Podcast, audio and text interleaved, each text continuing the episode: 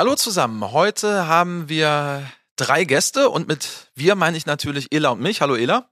Hi Daniel. Und hallo Lea, Dominik und Sebastian. Hallo. Hallo. hallo. Fast alle zeitgleich.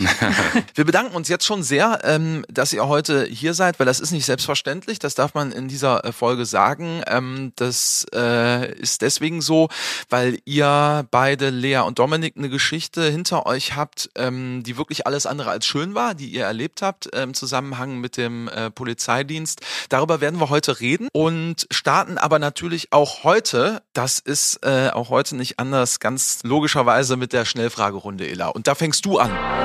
Genau. Und zwar fange ich bei dir an, Lea. Würdest du lieber auf den Kühlschrank oder auf das Handy verzichten wollen? Ähm, auf das Handy. Sebastian, Frühstück eher süß oder salzig? Eher süß. Dominik, wenn Geld keine Rolle spielt, Traumhaus bauen oder fette Weltreise machen? Traumhaus. Lea, welches unkonventionelles Haustier wäre genau das Richtige für dich? Ein Goldfisch.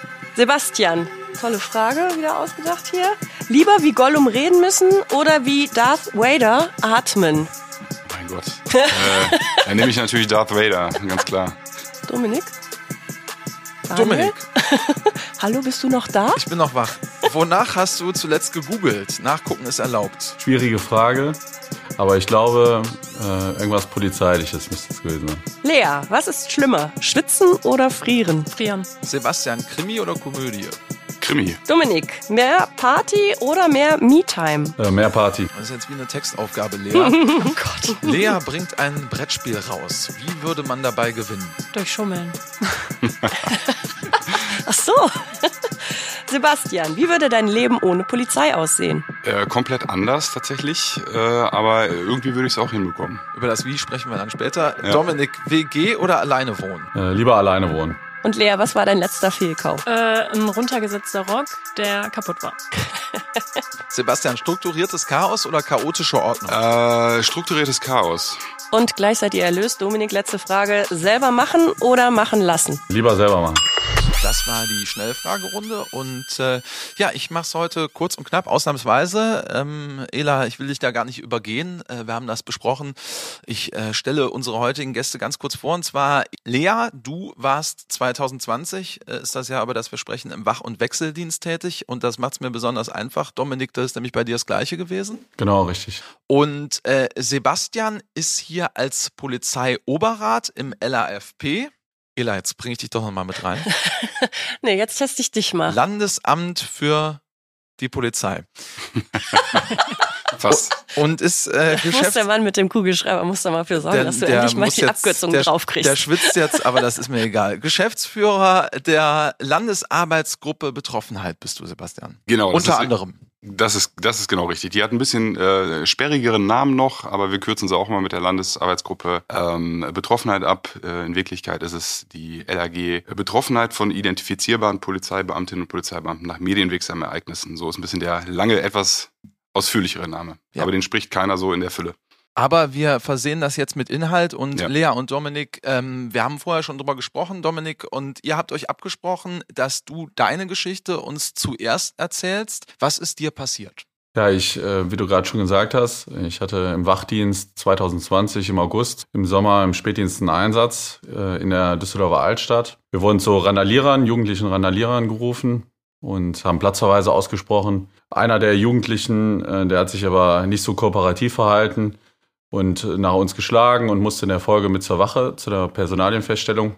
Äh, daraufhin kam noch ein Schlag und wir mussten ihn zu Boden bringen. Bei der, ja, bei der ähm, Zwangsanwendung, ähm, was das zu Boden bringen ja ist, äh, musste der Jugendliche auf dem Boden noch fixiert werden, weil er sich so ein bisschen gesperrt hat. Ich habe aus dem Augenwinkel damals wahrgenommen, dass äh, sich eine Menschentraube uns, um uns herum gebildet hat und mehrere mit den Handys gefilmt haben. Ja, und äh, das ging super schnell. Ein Streifenwagen, ein anderer Streifenwagen kam uns zur Hilfe, hat den Jugendlichen eingeladen und ähm, wir sind mit ihm zur, zur Wache gefahren. Ich habe das erstmal als ganz normalen Einsatz wahrgenommen und äh, habe mir nicht viel dabei gedacht, außer dass ich gesehen habe, dass halt super viele Jugendliche drumherum standen. Aber ich konnte in der Wache schon feststellen, äh, wir sind unverletzt geblieben und der Jugendliche auch. Der wurde dann von seinen Eltern abgeholt und äh, ich habe meinen Spätdienst noch ganz normal zu Ende gemacht. Und als ich dann zu Hause war, so gegen 22 Uhr, kamen dann die ersten Videos, die dann aufgetaucht sind, via Social Media, Instagram. Und dann ist ein ähm, Ball ins Rollen gekommen, der, den ich, oder was ich so nicht erwartet hätte. Und zwar, dass in den folgenden Tagen immer mehrere Videos äh, noch äh, überall gepostet wurden. Also eigentlich immer wieder dieselbe Sequenz, wie ich auf dem Jugendlichen gekniet habe. Ja, und Vergleiche gezogen wurden zu dem anderen Fall, der da noch zu der Zeit ziemlich präsent war, zu dem Fall George Floyd. Ja, und das war super belastend für mich und äh, hat sich ewig lang angefühlt, die ersten drei Tage nach diesem Einsatz. Heute sprechen wir darüber. Vorher aber, Lea, einmal bitte deine Geschichte. Ja, bei mir war es etwas nach Dominik, auch im Jahr 2020. Ähm, bei mir war es eigentlich auch ein ganz normaler Einsatz, der so überall in NRW tagtäglich passiert. Und zwar war es ein Brand in einem Mehrfamilienhaus, der gemeldet wurde. Vorangegangen ist allerdings, ähm, sind diverse Straftaten ausgehend von einer Person, die wir dann im weiteren Verlauf vor Ort auch getroffen sind. Der war nach wie vor absolut unkooperativ und höchst aggressiv und da hat es dann auch dazu geführt, dass wir und die, also die Kollegen und ich da unmittelbaren Zwang anwenden mussten, um dieser Situation Herr zu werden. Sprich, weitere Straftaten zu verhindern, aber auch die Bürger, die umstehenden Bürger, als auch uns als Kollegen und auch den Beschuldigten an sich zu schützen. Heißt, wir haben den äh, gemeinsam zu Boden gebracht. Vorher hat er sich allerdings so aktiv gewehrt und auch so aggressiv den Kollegen gegenüber mit Händen und Füßen gegenübergestanden, dass da dann auch Schläge nötig waren, um den von seinem Vorhaben abzubringen und dementsprechend die Situation unter Kontrolle zu bringen. Das hat auch soweit alles geklappt und wie Dominik auch schon gesagt hat, manchmal muss man leider Gewalt anwenden. Das Ganze wurde auch gefilmt. Ich habe das zu dem Zeitpunkt allerdings nicht mitbekommen und ähm, ja, unmittelbar nach dem Einsatz hätte man mich da gefragt, wie ist der Einsatz so gelaufen? Hätte ich das gesagt, was Dominik gerade auch gesagt hat. Jeder ist unverletzt geblieben, sowohl die Kollegen als auch der Beschuldigte. Die Situation ist unter Kontrolle gebracht worden und wir konnten im Endeffekt alles so abarbeiten, wie wir es abarbeiten wollten. Die ganze Situation wurde aber gefilmt, wurde wenig später schon ins Netz gestellt. Also ich habe knapp eine Stunde später schon die ersten Informationen bekommen, dass da ein Video existiert. Und ich wusste natürlich erstmal überhaupt nicht damit umzugehen. Also ich habe den Dienst noch beendet, bin auch am Folgetag erstmal noch zum Dienst gefahren, habe dann aber gemerkt, dass ich mich zunehmend unwohl fühle, weil ich auch gemerkt habe, dass die, oder ich habe das Gefühl gehabt, dass mich die Leute anders angucken. Sprich, die Bürger, die sich die polizeilichen Einsätze genauer angucken. Jemand, der stehen bleibt, auf sein Handy guckt und dann nochmal in meine Richtung guckt, das waren so Gefühle, die habe ich vorher ausgeblendet, weil ich mir da nie was bei gedacht habe. Aber da habe ich dann gemerkt, okay, es kommt ein gewisses Unwohlsein hoch. Ähm, ich fühle mich beobachtet. Ich habe das Gefühl, man erkennt mich auf dem Video, weil die ersten Videos, die im Internet kursierten, waren welche, die un unverpixelt waren. Also man konnte das Gesicht sehen, man konnte hören, was da geschrien wurde, was da gesagt wurde. Ähm, die Aufnahme erfolgte aus dem gegenüberliegenden Wohnhaus, zweite oder dritte Etage. Also für jemanden, der unten am Tatgeschehen ähm, am Ort ist, gar nicht ersichtlich, aber im Endeffekt dann so, dass man eine, als Betrachter eine Draufsicht hat. Und damit fing dann der Spießrutenlauf, wie ich ihn so gerne genannt habe, an. Also es kam im weiteren Verlauf dazu, ähm, dass ich ja mit den Videos im Netz aufgetaucht bin, dass ich im Netz erstmal als unbekannte Polizistin trotzdem schon Beleidigungen lesen musste. Ähm, Leute, die sich dazu angestachelt haben, mich doch irgendwie im privaten Umfeld ausfindig zu machen, äh, mir das Gleiche anzutun, was ich da ja dem armen Bürger angetan habe. Also die Realität wurde komplett verdreht und ähm, im Netz komplett anders dargestellt. Und ich wusste ja eigentlich, was passiert ist. Ich wusste, was ich vor Ort hätte machen dürfen, was ich gemacht habe und was ich darüber hinaus noch hätte machen können. Ähm, ich habe mich in dem Moment für das mildeste Mittel entschieden ähm, und für eine Situation, die aus meiner Sicht eigentlich genau richtig gelaufen ist, die ja jetzt auch nachweislich richtig gelaufen ist, da so ja an den Pranger gestellt zu werden, massivst beleidigt, bedroht zu werden. Das war einfach ein Selbstläufer im Netz, dem man als Privatperson, weil ich bin ja auch nicht nur Polizistin, sondern auch Privatperson, die Sache konnte man überhaupt nicht mehr einfangen. Und das hat sich dann im Privaten und im Beruflichen so niedergeschlagen. Also es war auf jeden Fall was, womit ich nie gerechnet hätte. Nachweislich gelöst worden ist, heißt in deinem Zusammenhang, es gab ein Gerichtsverfahren? Die Ermittlungen wurden aufgenommen, ähm, jetzt nicht nur gegen den Beschuldigten, sondern auch erstmal gegen mich. Das äh, ist gang und gäbe. Es wurde ja eine Gewaltanwendung, ähm, ja, es hat ja eine Gewaltanwendung stattgefunden. Dementsprechend werden die Ermittlungen aufgenommen, was natürlich für mich auch ein absolut komisches Gefühl war, weil ich habe so gehandelt, wie ich dachte, dass ich es richtig mache und dann auf einmal zu hören, ja, die ein oder anderen Bürger sind der Meinung, es war falsch und es wird jetzt auch gegen dich ermittelt. Das war natürlich dann erstmal ein komisches Gefühl, aber jetzt rückblickend betrachtet natürlich genau das, was hätte sein müssen. Und im Rahmen der Ermittlungen ähm, wurde dann festgestellt, dass das Ganze rechtens war. Das ist von einer ähm, unparteiischen, also von einer anderen Behörde durchgeführt worden. Das ist dann zur Staatsanwaltschaft gekommen, damit man da auch nicht sagen kann, irgendwie die Polizei, die backt da ihr eigenes Brot in der eigenen Behörde. Also man hat versucht, das möglichst neutral zu halten. Und da ist dann rausgekommen, dass das Handeln rechtens war. Jetzt müssen wir erstmal sagen, um dich auch an der Stelle mal reinzunehmen, Sebastian, das ist ein Thema, was natürlich an Fahrt aufgenommen hat, vor allen Dingen durch die sozialen Medien, äh, die wir haben. Denn wir haben ja hier, und das muss man erstmal ganz äh, anfangs sagen und einordnen, es mit Sachen zu tun, es werden ähm, Bilder gemacht und es werden Videos gemacht, was ja eigentlich grundsätzlich erstmal nicht erlaubt ist, das so zu veröffentlichen, weil es das Persönlichkeitsrecht verletzt. Das ist erstmal normalerweise der Punkt. Ja? Wie siehst du das?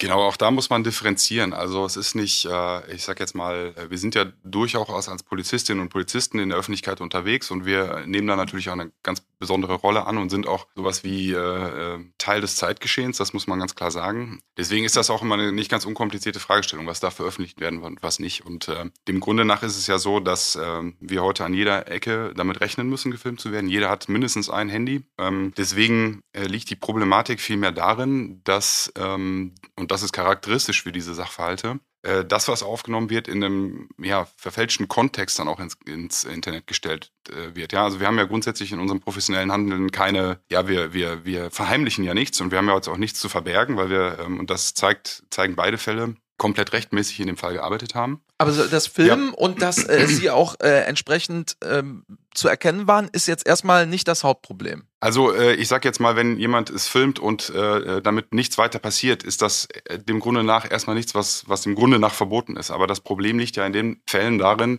äh, dass, ähm, äh, dass es dann natürlich zum Nachteil auch von Persönlichkeitsrechten ins Internet gelangt und dann vor allen Dingen auch verfälscht. Ja? Also das heißt, wir haben im Rahmen dieser Arbeitsgruppe ja auch, äh, wir sind in einer Analysephase, haben auch verschiedene Fälle analysiert. Und in der Regel werden zum Beispiel auch Videos, die eine bestimmte Länge haben, auf ein ganz kleines Segment zusammengeschnitten, die gar nicht mehr im Kontext stehen. Ja, und dann werden die veröffentlicht, auch um vielleicht bewusst so eine Lawine äh, loszutreten. Also dann äh, wird es mit einem bestimmten äh, Sinn oder verfälschten Sinn versehen und das ist das große Problem dabei. Ja, und dann kommen wir auch in Bereiche rein, wo wir kombiniert auch mit dieser Hetze im Netz auch von Straftaten reden, ganz klar. Ja? Also die wir dann auch verfolgen wollen und auch müssen. Und an der Stelle ist das große Problem, was ja auch dann die immensen Auswirkungen hat ähm, auf die Menschen, die es dann betrifft.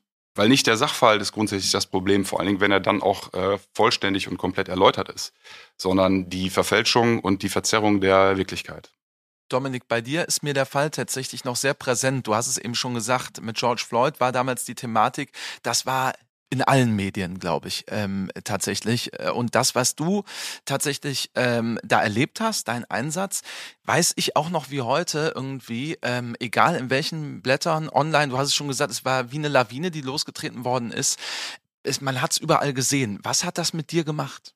Also das hat äh, direkt am Anfang eigentlich mit mir gemacht, dass ich das überhaupt gar nicht fassen und realisieren konnte. Weil am einen Tag war ich noch ganz normaler Polizist im Wachdienst und bin super gerne im Streifenwagen umgefahren. Und dann saß ich zu Hause und habe die Welt nicht mehr so richtig verstanden, weil Gott und die Welt jetzt über mich spricht und äh, ich eigentlich das Bewusstsein hatte, gar nichts falsch gemacht zu haben. Es wurde ein Video gezeigt, 10 bis 15 Sekunden. Das äh, ließ Parallelen zu, zu einem Sachverhalt, der sich so in den USA ereignet hat aber der im Grunde genommen, das wusste ich aber nur, nichts damit zu tun hatte. Und deswegen habe ich dann auch relativ schnell für mich entschieden, nicht keine Nachrichten mehr zu gucken und mich aus den sozialen Medien zurückzuziehen, um das halt äh, gar nicht mehr vollends aufzusaugen, weil mich das kaputt gemacht hätte. Ja, ich habe mich aus den sozialen Medien zurückgezogen und äh, dann auch erstmal für mich entschieden, äh, wirklich das Thema mit mir selber auszumachen und dann äh, mit der Seelsorge zu sprechen und äh, da auf Betreuungsangebote zurückzugreifen und mit meiner Lebensgefährtin und mit meiner Familie halt äh, die Sache erstmal aufzuarbeiten. Es lief ja auch noch ein Strafverfahren, äh, deswegen konnte ich mich ja auch nicht vorschnell äußern und in die Öffentlichkeit stellen. Ich hatte ja gar nicht dieses Sprachrohr, dem Sachverhalt irgendwas entgegenzusetzen. Ja, ich finde es, äh, also wenn ich das so höre, ich finde das Wahnsinn. Ne? Auf der einen Seite ist das Internet ja, ein Segen, aber in den Bezügen ein totaler Fluch. Also, und was du gesagt hast auch, äh, Sebastian, dieses eben, diese verzerrte Darstellung, ne, dass eben nicht von Anfang bis Ende und die Ursache wirklich auch mal gezeigt wird, sondern es ist das, genau was du sagst. Das ist eben Social Media, das kann ganz toll sein, aber das kann in dem Fall auch genau in die Richtung laufen, hey, Polizeigewalt. Und ähm, es überlegt sich aber keiner, was mit diesen Menschen dahinter passiert, weil, wie Lea so schön gesagt hat, wir sind alle, ja, Polizisten mit Leidenschaft, aber wir sind auch Privatmenschen und sowas trifft uns auch. Wir haben im Dienst die Uniform, die schützt uns vielleicht vor vielen, ja, äh, Beleidigungen äh, prallen vielleicht an der Uniform ab, aber trotzdem haben wir ein Herz und wir sind Menschen. Und ähm, das Internet, diese Anonymität, das finde ich so schlimm. Also und dieses, wie sich das so alleine, das ist ja, ich stelle mir das vor wie so ein Schneeball, ne? Den kannst du nicht mehr aufhalten. Und was einmal im Internet ist, das kriegst du nicht mehr raus. Und dann kommt noch das Schlimme dazu, äh, das finde ich auch im Kleinen schon, egal was ist, jeder gibt irgendwie seinen Senf dazu. Und die, die eben irgendwie ein Problem mit der Polizei haben, die hauen immer total rein in die Kerbe. Und äh, wenn ich das so höre, ich finde das ganz schlimm. Mir ist sowas Gott sei Dank nie passiert in meinem Dienst. Gott sei Dank. Ähm, ich finde es aber super, dass ihr darüber sprecht und dass du auch gesagt hast gerade, du hast mit dem Seelsorger gesprochen. Ne? Es gibt ja, man wird ja aufgefangen bei der Polizei. Es gibt äh, Angebote, die man wahrnehmen kann und die habt ihr wahrscheinlich auch nutzen müssen, oder? Und äh, auch, du sagst, du hast mit deiner Lebensgefährtin darüber gesprochen, die Familie ist ja auch involviert. Es geht ja auch nicht nur um die Person, die im Internet dargestellt wird. Lea, du sagst, du bist am nächsten Tag erkannt worden. Das finde ich total krass. Also, was das für Ausmaße annimmt. Ne? Und das kann man alleine gar nicht bewältigen. Deswegen, wie, wie, wie ist das denn danach irgendwie für euch gewesen? Und nicht nur für euch, sondern auch für eure Partner, äh, Familie, Freunde. Die sind ja alle irgendwie da mit im Boot, weil die werden das sicherlich auch gesehen haben. Das ähm, Problem ist einfach, normalerweise können wir ja entscheiden, was wir vom Beruf mit ins Private nehmen.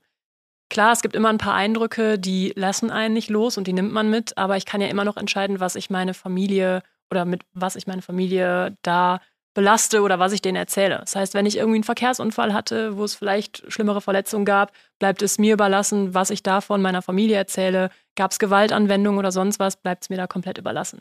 In dem Zusammenhang war es aber nicht so. Also ich habe natürlich bei meiner Familie unterm Strich gesagt, ja, es gab eine Situation, die hat dazu geführt, dass wir einen Widerstand hatten. Wir sind aber alle unverletzt und wir konnten da den Einsatz komplett abhandeln wäre ja jetzt erstmal ein Bild, das jede Mutter gerne hören würde. Okay, meine Tochter kommt heile nach Hause, es geht allen gut. Jetzt konnte man sich aber nicht von dem verschließen, was da auch gleichzeitig noch in den sozialen Medien und später auch in den normalen Medien kursierte. Also das heißt, man hatte meine Aussage und man hatte auf einmal die Stimme der Bevölkerung, die natürlich, du hast es gerade so schön gesagt, man hat Polizeikritiker und die werden natürlich dann laut, die fühlen sich bestätigt. Dann sieht man den Einsatz, der eigentlich gut gelaufen ist, auf einmal unter dem Slogan Polizeigewalt, Prügelattacke einer Polizistin. Das sind so Sachen, da kann man sich nicht vor verschließen. Und das hat natürlich auch in der Familie viel gemacht. Und am schlimmsten war es einfach, dass ich privat und beruflich überhaupt nicht mehr trennen konnte. Also jeder, der mich irgendwann mal gesehen hat, sei es in der Schule damals oder was weiß ich, Freundinnen meiner Oma jetzt mal überspitzt gesagt, die kennen mich, die wissen, wie ich aussehe,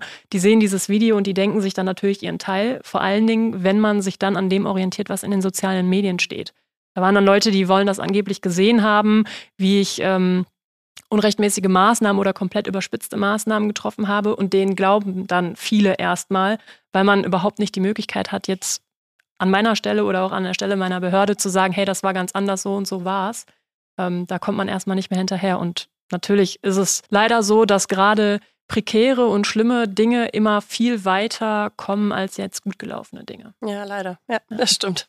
Jetzt ist es aber natürlich so, Sebastian, da gucke ich mhm. dich auch nochmal ja. an, äh, dass natürlich auch, äh, wenn bei euch Einsätze, sage ich mal, ich weiß nicht, wie man es nennen soll, um da ähm, im richtigen Wortlaut zu bleiben, aber vielleicht nicht ganz alltäglich verlaufen, mhm. ähm, werden die ja auch bei euch nachbesprochen. Richtig. Und natürlich, da sind wir uns ja auch einig, ähm, Polizeigewalt ist ein Thema, das gibt es auch. Das brauchen wir auch nicht irgendwie schönreden. Absolut. Das macht es für euch nicht einfacher.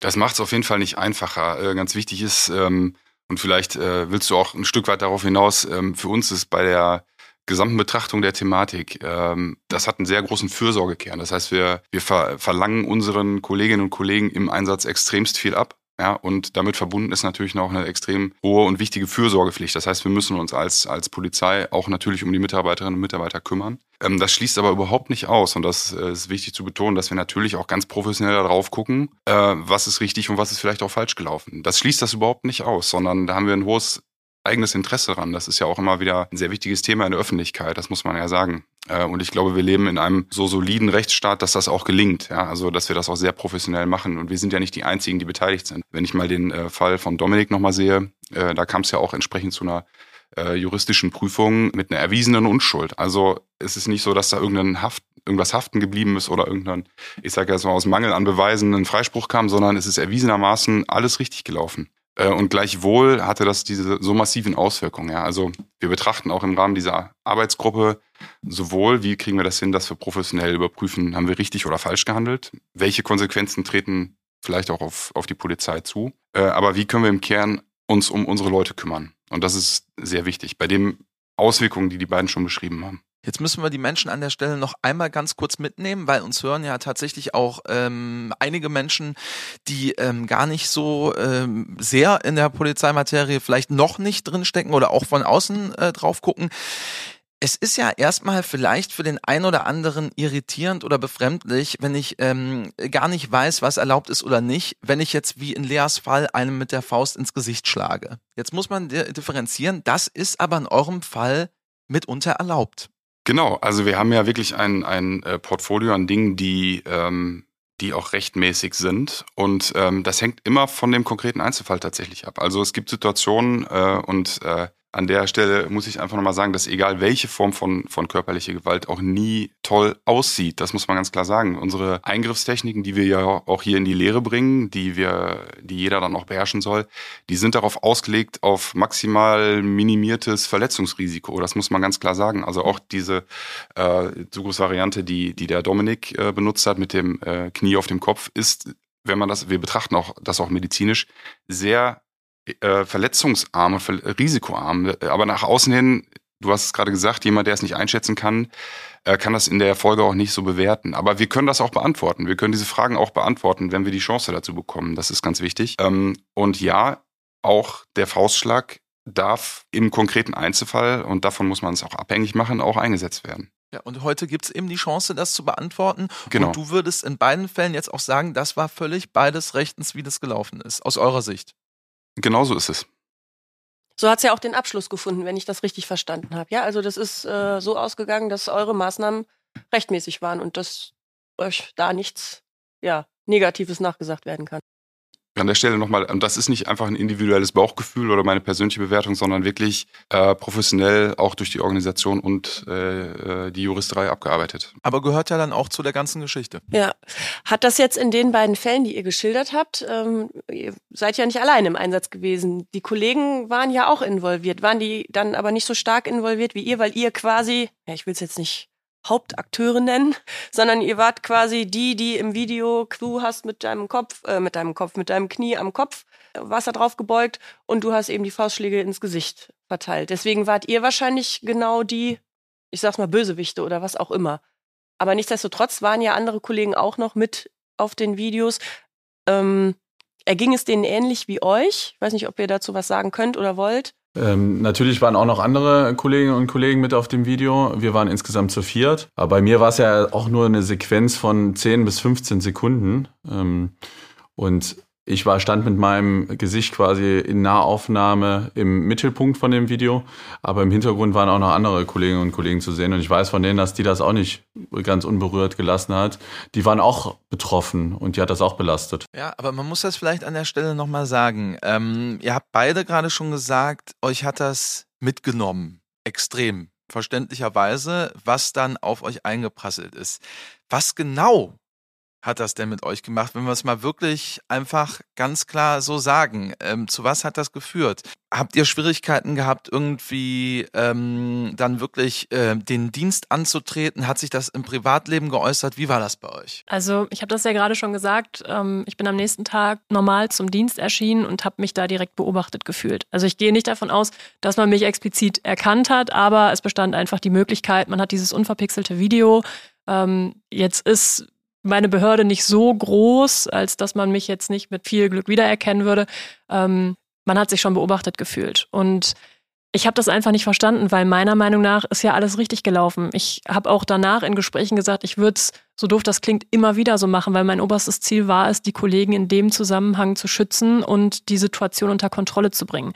Das heißt, ich habe eigentlich ein Riesengefühl von, ja, es war unfair. Es war unfair mir gegenüber, weil ich habe ja alles richtig gemacht, aber die größere Menge der Bevölkerung in den sozialen Medien, natürlich sind es meistens die, die irgendwas Negatives sagen, ähm, aber die waren der Meinung, ich habe alles falsch gemacht. Ich hätte überspitzt reagiert, ich hätte zu brutal reagiert, ich hätte unrechtmäßig reagiert. Und das sind natürlich Äußerungen, und das waren jetzt noch die netten Äußerungen, die äh, bleiben dann und die sorgen dafür, dass ich alles in Frage stelle. Und das hat irgendwann dazu geführt, dass ich wirklich jede Sache irgendwie in Frage gestellt habe und mich total hilflos gefühlt habe, weil eigentlich wusste ich ja, wie es war, aber ich konnte dem Ganzen nicht gegenübertreten. Und genau das Gleiche hat sich auch in der Familie gezeigt. Also ich habe mich geschämt dafür, dass ich so gehandelt habe, wie ich gehandelt habe, obwohl ich es ja eigentlich immer wieder so machen würde. Also es war eine sehr verwirrende, aber sehr negative Situation für mich. Dominik, wie war es bei dir? Ich könnte mir vorstellen, dass du auch angesprochen worden bist von Kollegen oder Menschen damals. Wie war es? Ja, also Lea und ich kennen ja jetzt, uns jetzt auch so seit zwei Jahren ungefähr.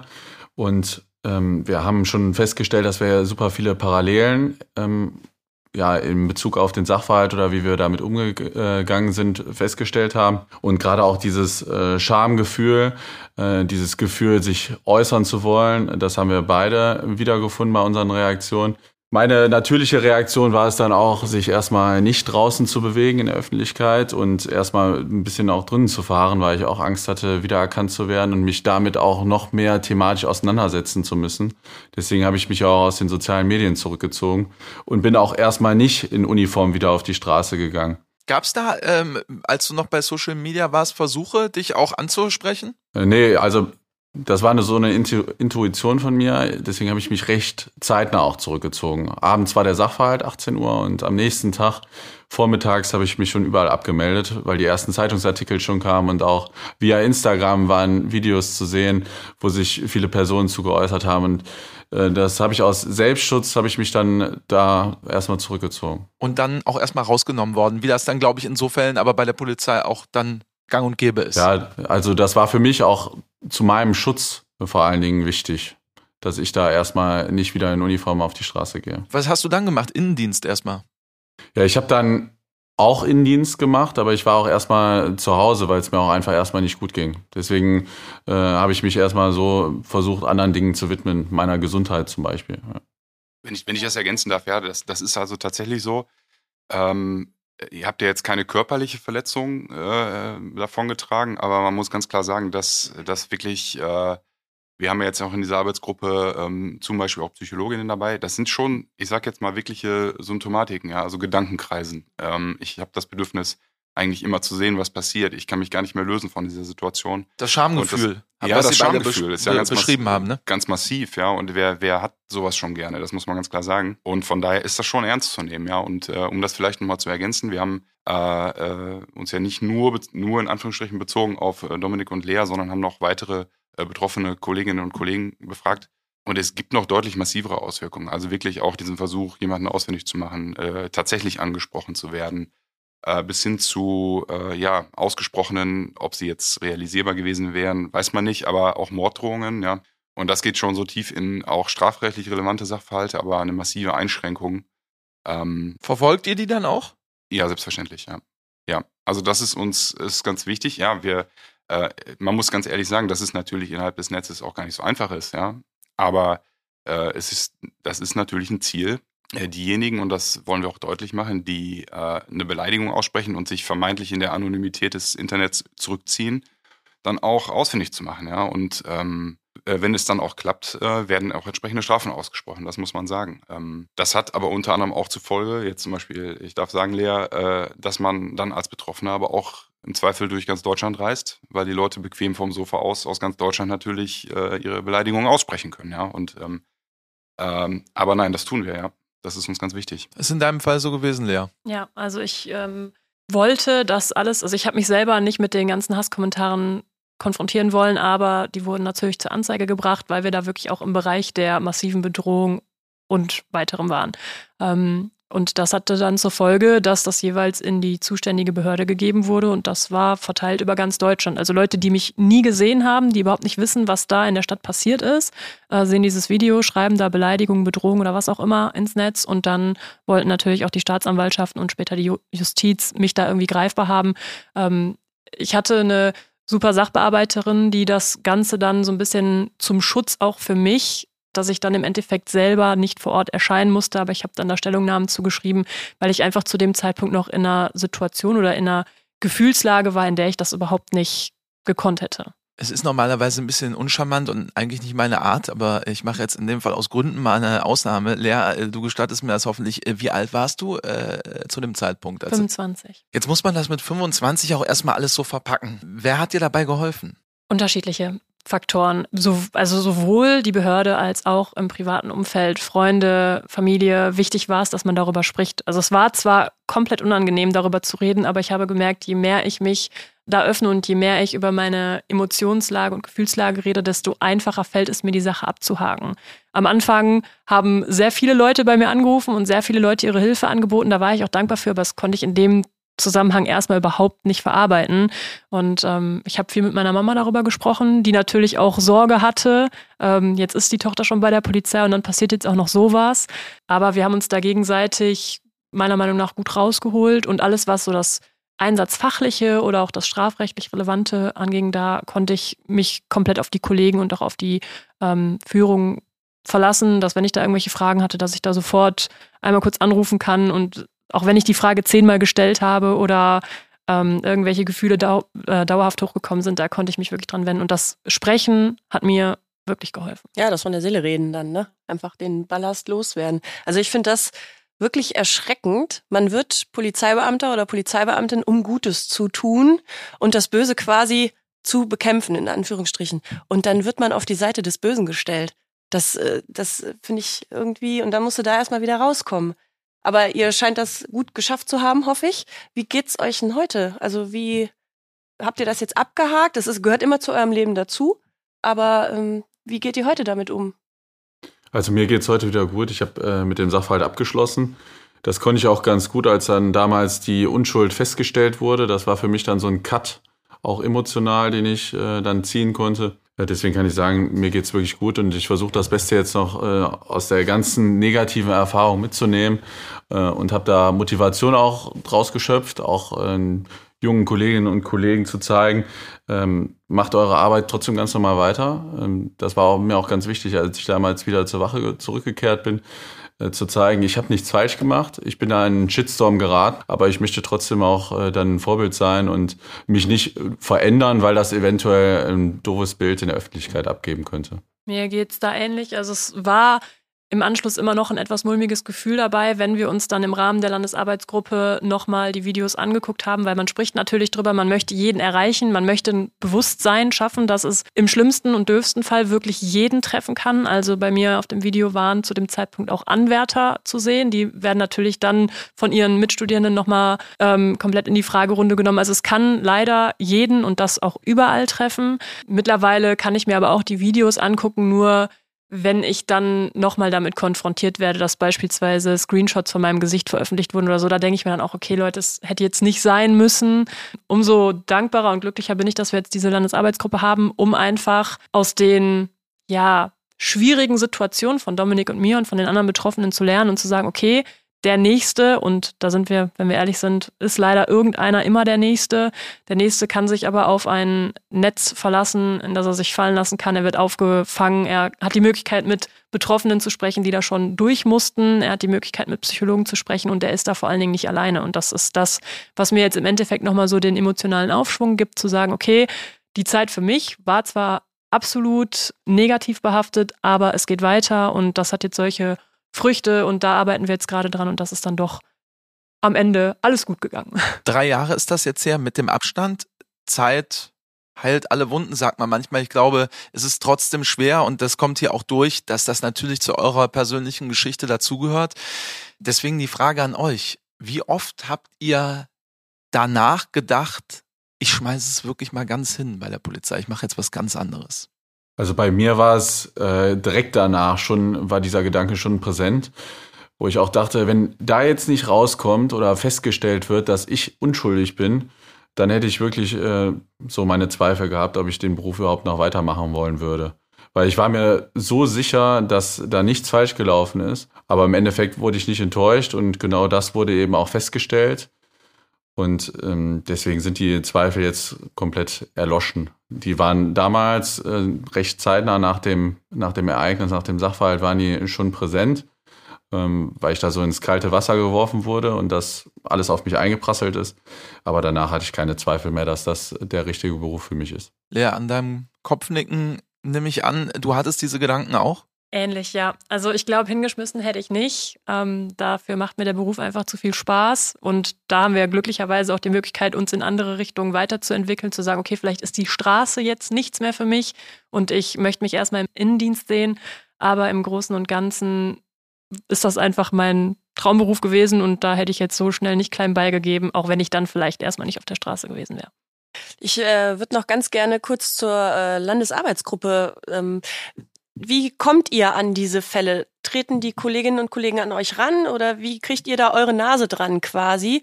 Ähm, und ist so eine Landesarbeitsgruppe irgendwie zeitlich begrenzt? Ich kann es mir kaum vorstellen, weil es wird, wie Lea schon gesagt hat, leider nicht aufhören. Es wird immer wieder, es ist das Internet. Das Internet hört auch nicht auf. Also von daher wird es diese Videos und diesen Shitstorm wahrscheinlich auch weiterhin geben. Genau, das ist so. Also wie kommt man grundsätzlich an so Themen oder an dieses spezielle Thema? Wir sind natürlich auch auf diese Fälle von unter anderem Dominik und Lea aufmerksam geworden und haben daraus halt einen Handlungsbedarf erkannt. Und das ist immer so im, im Land, das aber auch zu den unterschiedlichsten Themen. Wenn wir uns weiterentwickeln wollen, dann müssen wir uns auch mit schwierigen Themen beschäftigen. Und das haben wir hier auch ähm, erkannt in diesem Fall. Und ähm, ja, was ist so der Grund, dann eine sogenannte Landesarbeitsgruppe einzurichten? Ja, das geht im Endeffekt darum, äh, möglichst viele Expertinnen und Experten aus dem Land zusammenzuziehen, die zu diesen Themen was sagen können oder zur Lösung was beisteuern können. Und ähm, deswegen haben wir hier auch eine Landesarbeitsgruppe. Wir sind über 20 äh, Personen, die äh, gemeinsam mitarbeiten aus dem ganzen Land. Das hat auch nichts mit Dienstgraden am Ende zu tun, dass jetzt äh, jemand im höheren Dienst irgendwas dann dazu besser beisteuern kann als im gehobenen Dienst oder wie auch immer, sondern da kommt es tatsächlich auf die, die individuellen Erfahrungen an. Und ähm, dann setzt es sich so zusammen. Dann äh, werden wir dieses Thema, äh, schlagen wir dieses Thema vor. Und so ist es auch passiert. Ähm, und dann haben wir den Auftrag jetzt ganz konkret auch bekommen, weil das ja viele Kreispolizeibehörden betrifft, äh, vom äh, Ministerium des Innern. Und äh, die sind unser Auftraggeber und wir setzen dann dieses Projekt um. Und das hat auch Züge von Projektmanagement, muss man ganz klar sagen. Und deswegen ähm, besteht dieses Problem, so wie du es gesagt hast, oder diese Herausforderung natürlich in der Zukunft weiter. Aber wir haben uns schon Ziele gesetzt, auch zeitliche Ziele, wann wir mit konkreten Ergebnissen dann auch ähm, die Kolleginnen und Kollegen stärken wollen im Land. Das heißt, es gibt schon ein, ein avisiertes Ende dieser Arbeitsgruppe. Das bedeutet aber nicht, dass wir dann nicht weitermachen in dem Thema. Wir haben eben äh, darüber gesprochen, wie es euch heute geht. Besser zumindest, haben wir herausgehört, ähm, ohne jetzt die genauen Örtlichkeiten äh, zu verraten, was ja gar nicht notwendig ist. Seid ihr heute noch auf der Straße tätig? Also ich aktuell nicht. Ich äh, arbeite auf der Leitstelle und äh, koordiniere die Einsätze von oben. Aktuell nicht, nein. Ja. Ähm, könnt ihr euch das jemals nochmal vorstellen? Aktuell, Stand jetzt, wirklich ganz ehrliche Antwort. Ja, auf jeden Fall. Also ich habe es immer noch so, wenn ich die Augen zumache und träume, sitze ich im Streifenwagen und äh, ja, ich glaube, davon kann man sich nie wirklich freisprechen, wenn man einmal das Erlebnis machen durfte, aktiv Streife zu fahren und äh, ja, den Polizeiberuf erlernen zu dürfen. Bei mir das Gleiche. Vorstellen auf jeden Fall. Finde ich super. Finde ich echt äh, schön, dass ihr das sagt. Ja. Trotz allem. Und wenn es dazu kommt, dann äh, ja, hoffentlich passiert sowas nie wieder. Ja, das kann man natürlich äh, nur so sagen, dass man das keinem wünscht. Das ist nee. äh, ganz äh, klar. Aber Sebastian, gibt ihr dann äh, sozusagen den Kolleginnen und Kollegen auch noch was Bestimmtes mit an Empfehlungen? Sagt ihr, es ist jetzt aus eurer Sicht erstmal vielleicht klug, wirklich dann auch Abstand zu gewinnen und aus dem äh, Wach- und Wechseldienst, Streifendienst rauszugehen? Mm, das kann man so pauschal jetzt gar nicht sagen, weil das total individuell sein wird. Ähm, vielleicht darf ich an der Stelle mal ein bisschen ausholen, ähm, auch zu dem, was wir vorhaben, also oder was wir auch schon gemacht haben. Wir sind jetzt erstmal hingegangen. Deswegen, um diese Frage zu beantworten, brauchten wir erstmal Informationen, brauchten wir erstmal Hintergründe. Ähm, als Polizei wollen wir ganz schnell auch äh, Lösungen oder wir sind in Einsätzen, brauchen wir auch, auch Lösungen und wir sind darauf getrimmt, äh, direkt etwas äh, ja, zum Abschluss zu bringen. Und in dem Fall haben wir uns jetzt sehr viel Zeit genommen, äh, erstmal zu analysieren, was ist denn wirklich das Problem? Was wäre denn zum Beispiel am besten als Lösung oder was könnten wir am besten empfehlen für die Kolleginnen und Kollegen? Deswegen haben wir jetzt erstmal sehr, sehr viele Interviews durchgeführt in dieser Landesarbeitsgruppe, auch mit äh, Journalistinnen und Journalisten zum Beispiel, um zu gucken, wie ähm, ist diese, diese Problematik überhaupt bekannt, so in dem Umfang. Wir haben aber auch Familienangehörige interviewt, wir haben Vorgesetzte, Kolleginnen und Kollegen interviewt, sind da, haben alle Behörden abgefragt, ähm, um zu gucken, habt ihr solche Sachverhalte, habt ihr vielleicht auch schon Lösungen, die wir übernehmen können? Und deswegen ist diese Frage so pauschal gar nicht zu beantworten. Wir haben im Laufe dieser Analysephase, so wie wir es nennen, ja, auch im sehr kleinen Detail über 350 Erkenntnisse jetzt erstmal zusammengetragen für uns, die wir jetzt aktuell äh, bewerten und schauen, welche Lösungsansätze können wir daraus ziehen. Und da kann sowas unter Umständen auch bei rumkommen. Dass man äh, wirklich aber, einen anderen Bereich empfiehlt, einfach je nach Fall. Äh, je nach Fall, aber das ist sehr individuell. Es geht uns im Kern erstmal darum, dass wir klare Zuständigkeiten definieren in den Behörden, also dass wir genau wissen, wer sich am Ende auch kümmert äh, wer Ansprechpartnerin oder Ansprechpartner ist für die Kollegen und dann auch Empfehlungen aussprechen kann. Und da werden wir, und das ist das erklärte Ziel dieser An Landesarbeitsgruppe, einen Handlungsleitfaden entwickeln, wie man bei aller Einzelfallabhängigkeit dann auch vorgehen kann. Genau. Nur um das nochmal einordnen zu können, an der Stelle, wir sind mit Lea und Dominik heute hier. Sebastian, du hast aber gesagt, ähm, äh, das sind natürlich jetzt zwei Einzelfälle von mehreren definitiv. Äh, wir brauchen jetzt keine genaue Zahl, aber äh, es sind vermutlich mehr als eine Handvoll in ganz Nordrhein-Westfalen. Oder über welche Größenordnung reden wir hier? Ja, also wir haben es jetzt nicht bis ins letzte Detail statistisch erhoben, weil es uns darauf auch nicht ankam, sondern also gar nicht auf die Quantität, sondern auf die Qualität. Also wir haben jetzt in unserer Landesarbeitsgruppe neben äh, Lea und Dominik noch einen weiteren Kollegen, der ein ähnliches Erlebnis äh, erlebt hat. Und äh, die Aussagen, die wir daraus gezogen haben, die sind für mich schon verallgemeinerungsmöglich. Äh, also man kann sagen, das, was die drei erlebt haben, ähm, werden auch viele andere erlebt haben. Wir haben jetzt keine Dunkelfeldanalyse gemacht, also geguckt, wie viel sind es wirklich. Aber wir haben durch unsere Abfragen im Land äh, mehr Kollegen auch identifiziert, äh, die Ähnliches äh, erlitten haben. Ja. Aber wir haben jetzt keine, ich sag mal, gesamtstatistische Erhebung gemacht. Äh, das war aber auch gar nicht notwendig, um die Problematik und vor allen Dingen Lösungen zu entwickeln. Dominik, du hast eben einmal schon gesagt, du gibst das gerne tatsächlich auch weiter heute, ähm, deine Erfahrungen. Wenn wir jetzt äh, auf die Menschen kommen, die das vielleicht hören jetzt und denken, ich bin gerade in der Überlegung, zur Polizei zu kommen, was würdest du Menschen mit auf den Weg geben, die jetzt vielleicht sich ein bisschen Sorgen machen, oh, was ist, wenn mir so eine ähnliche Geschichte auch passiert? Also gerade in Anbetracht, dass wir jetzt äh, auch bei der Landesarbeitsgruppe mitarbeiten dürfen, Lea und ich, ähm, weiß ich natürlich, dass wir gerade das entwickeln wollen, Handlungsleitfaden, damit äh, die Kolleginnen und Kollegen, auch die äh, jungen Anwärter darauf vorbereitet werden. Deswegen äh, wollen wir da auch irgendwann mit in die Fortbildung gehen. Und gerade Lea und ich, wir würden uns auch darüber freuen, weiter Teil der Landesarbeitsgruppe zu bleiben und da auch vielleicht beratend oder unterstützend zur Seite zu stehen. Ich würde auf jeden Fall raten, sich davon jetzt nicht abschrecken zu lassen. Das gehört dazu, das muss man wissen, aber ihr werdet darauf vorbereitet der, im Rahmen der Ausbildung und im Rahmen der Fortbildung. Aber wenn man mal ehrlich ist, Ihr konntet euch das wahrscheinlich, also in der Form ja ohnehin nicht, aber wahrscheinlich nicht annähernd vorstellen, oder? Nee, auf keinen Fall. Also man wird auf, das hat Lea eben auch bei der Vorstellung schon gesagt, man wird auf viele andere Szenarien vorbereitet, zum Beispiel einen Schusswaffengebrauch, wenn man mal jetzt ins Extreme geht, aber darauf äh, eben nicht. Deswegen ist es ja auch als neues Problem identifiziert worden, dass man als Polizeibeamtin oder Polizeibeamter in den Fokus der sozialen Medien geraten kann. Und deswegen möchte man das auch in Zukunft ändern und äh, junge Anwärterinnen und Anwärter genau darauf vorbereiten, dass, äh, dass das eben auch passieren kann und dass dass die Polizei als Organisation äh, die jungen Menschen da auch vorbereiten möchte. Lea, gibt's noch was von dir, was du gerne jungen äh, Polizeianwärterinnen oder Anwärtern mit auf den Weg geben möchtest, aufgrund deiner persönlichen Geschichte, deiner Erlebnisse? Ja, also ähm, ich habe das ja, glaube ich, schon gesagt, es kann leider immer und überall jeden treffen, aber Dominik hat das jetzt schon so schön gesagt, wir sind ja jetzt gerade dabei und wir wollen uns kümmern, die Polizei kümmert sich. Äh, man sollte vielleicht im Vorfeld so ein bisschen überlegen, wie man mit den eigenen Daten umgeht. Also muss ich mich jetzt mit Vor- und Zunahmen in den sozialen Medien präsentieren? Muss ich angeben, dass ich zur Polizei will oder bei der Polizei bin? Wenn man da so ein paar Sachen berücksichtigt und dem vielleicht so ein bisschen entgegenwirkt, dass man da identifizierbar ist, dann kann ich ganz klar sagen, auch mit dem, was jetzt passiert ist, es hat sich gelohnt, ähm, mich bei der Polizei zu bewerben und ich würde es auch immer wieder tun. Also da soll man keine Angst haben, den Schritt jetzt zu gehen, nur weil man denkt, okay, ich kann vielleicht erstmal zwischen die Räder geraten. Tolles Schlusswort, dann bedanken wir uns an der Stelle recht herzlich ja, Ela und ich, dass ihr heute ja. alle da wart. Ela, äh, oder sei denn, du willst noch eine Frage stellen, aber ich glaube, das war so ein. Nee, das, äh, alles, ich hätte auch gesagt, ein besseres Schlusswort hätte man gar nicht finden können. Ne? Insofern, äh, Lea, Dominik und Sebastian, ganz herzlichen Dank dafür. Ähm, es ist nicht selbstverständlich, dürfen wir zum Schluss nochmal sagen, dass ihr uns heute eure Geschichte erzählt habt und für alles weitere von Herzen alles Gute. Ja. Danke, gleichfalls. Danke. Tschüss. Ciao. Kommissar Danger, der Podcast.